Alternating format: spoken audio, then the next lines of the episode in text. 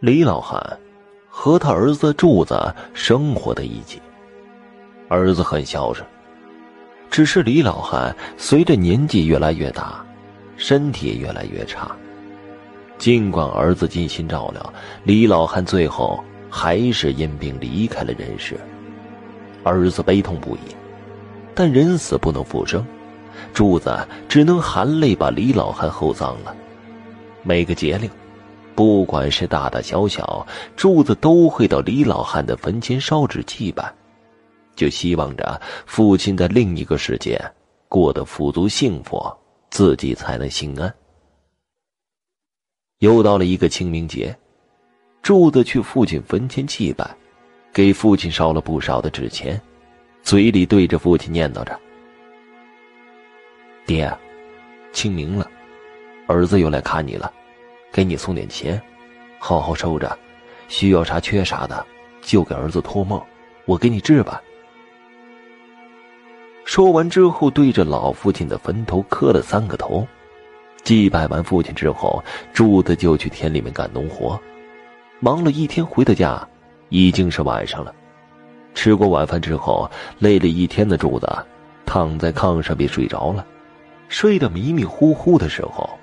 忽然看见面前站着一个人，眼神空洞的看着他，柱子吓了一跳，一咕噜从这炕上爬了起来。仔细一看，那人竟是父亲。只见父亲衣衫褴褛，满脸的愁容，像是受了很大的委屈。柱子本就惦记着父亲，看父亲这个样子回来，并没有害怕，忙问父亲：“爹，你咋回来了？”这穿的这么破烂呢？我每年都给你送钱呢，你过得怎么这么差呀？父亲叹了一口气说道：“哎，孩子，咱们天人永隔，我本不想打扰你，可是啊，你捎给我的东西和钱，我都收不到啊。”柱子疑惑了，忙问父亲：“到底怎么回事？”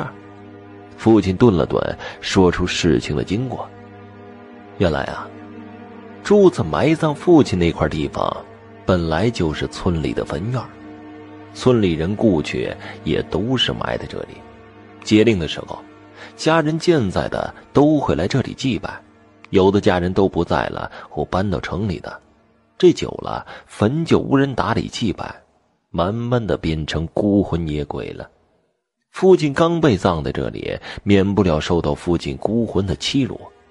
而柱子去给老爹上坟的时候，没有在外面烧些纸钱给这些孤魂，孤魂得不到钱，自然就去抢李老汉的钱。所以，尽管柱子每个节令都去祭拜父亲，他却始终收不到钱，在阴间过得越来越潦倒，不得已才来找儿子。柱子一听，眼泪顿时就流了下来。自己本想着让老父亲能过得安逸一点，没想到啊，父亲却在阴间受苦，忙跪下给老父亲磕头，请求父亲原谅。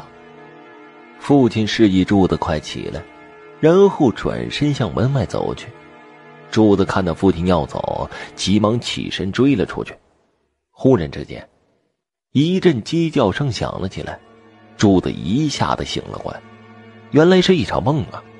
但梦境特别的清晰，他知道，一定是父亲过得并不好，才会给自己托梦的。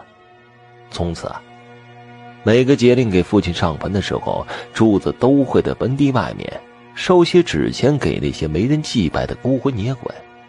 说来也奇怪，从此啊，真的就没有梦到父亲潦倒穷苦的样子。偶尔梦到父亲，总是满脸笑容，衣着整洁，想必在另一个世界过得也不错。柱子总算是安心了。